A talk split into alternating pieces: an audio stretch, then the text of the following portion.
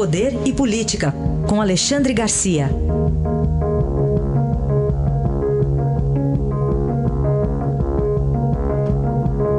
Poder, Política e Polícia. Bom dia, Alexandre. Bom dia, Raza. É, o dia amanheceu com polícia. Polícia. Aliás, eu estou vendo aqui na capa do portal estadão.com.br neste momento a, o Ministério Público Federal dizendo que Aldemir Bendini teria pedido dinheiro até propina, né, na véspera de assumir a Petrobras? É incrível, é incrível. Eu estava lembrando hoje, quando eu recebi a notícia da prisão do Aldemir Bendini, uh, da época em que ele foi anunciado como o grande novo presidente da Petrobras, que, que é um técnico, é um entendido, que foi presidente do Banco do Brasil, isso e aquilo, na mudança feita pela presidente Dilma.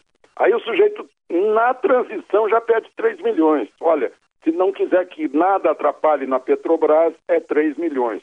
Parece que a Odebrecht ficou assim, quando pediu dinheiro no Banco do Brasil, 600 milhões, ficou ainda com o pé atrás. Não, não vamos oferecer nada, esse cara é correto. Não devia ser correto antes, porque se foi para a Petrobras e descobriram nessa passagem para a Petrobras, imaginam o que ele teria feito no Banco do Brasil. Eu, eu vibrei com essa prisão, porque é significativo. Um sujeito foi presidente do maior banco estatal, um dos maiores bancos do Brasil, e presidente da maior estatal, está em cana agora. Está em cana e deveria ser agravante o fato de ele, do cargo que ele, que ele exerceu. Né? Tomara que os juízes, quando, quando examinarem o processo dele, eh, considerem isso. É, é, é significativo. Um dia depois que foi preso um auditor fiscal da Receita Federal, Eduardo Cerqueira Leite, um advogado, Mário Panhosi, que também trabalhavam dentro da Receita Federal, naquele Conselho do Contribuinte,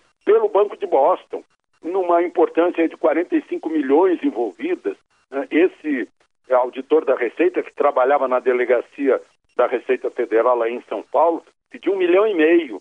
Então é outro que tem que ser agravante, porque essa gente tira dinheiro quem paga vai acabar cobrando na ponta né, do cliente, do, uh, uh, vai superfaturar, vai faltar para a educação, para a saúde, para a segurança pública. Né? Tem que ser. Opa, perdemos o contato aí com o Alexandre, a gente vai retomar aqui a ligação. Ele está falando sobre a prisão agora de manhã do ex-presidente da Petrobras, também ex-presidente do Banco do Brasil, Aldemir Bendini, ocorreu na 42ª fase da Operação Lava Jato, que está sendo realizada ainda. Prisão temporária de cinco dias, podendo ser renovada por mais cinco dias. E essa prisão ocorreu em Sorocaba, aqui no interior de São Paulo, pertinho aqui da capital, cerca de 100 quilômetros.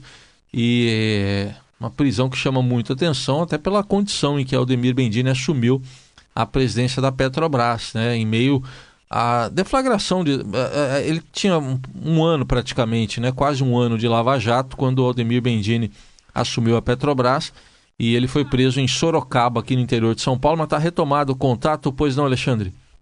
Pois é, é bom a gente informar que a operadora é hoje. Né? Isso, tá Mas, bom. enfim, eu, eu, falava da prisão ontem do, de um auditor da Receita Federal. Eu acho que essas prisões, como do Bendini, desse auditor Eduardo Cerqueira Leite, são exemplares na medida em que elas revertem o mau exemplo de que o esperto aqui no Brasil é bem sucedido.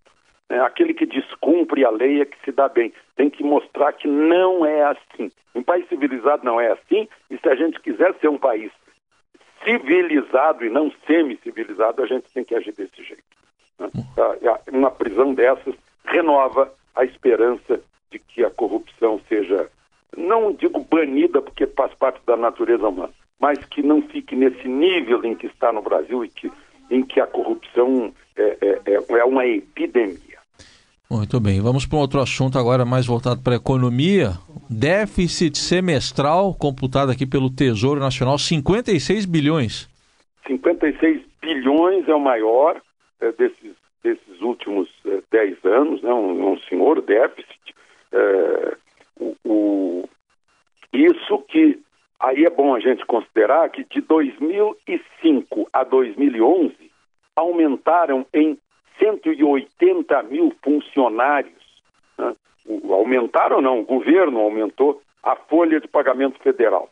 Eu estou destacando isso porque o pior do déficit é exatamente a folha de pagamento. E, e, as folhas de pagamento, não só a federal, como algumas estaduais e municipais, já estão apresentando a seguinte anomalia: que a folha de pagamento dos aposentados já se equipara à folha dos funcionários da ativa.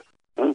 Uh, então, é claro que ninguém vai se livrar dos, dos uh, aposentados, mas o governo vai ter que pensar seriamente na sua política uh, de pessoal. Eu, eu vou repetir o que eu já disse aqui, que quando chegou a informática nos anos 90, eu imaginei que o número de de prédios de ministérios ia diminuir, porque onde cabia um ministério, caberiam três com a chegada da informática. Né? Ia se dispensar o datilógrafo, aquele, os carimbos, essas coisas. Não, aumentou, triplicou o número.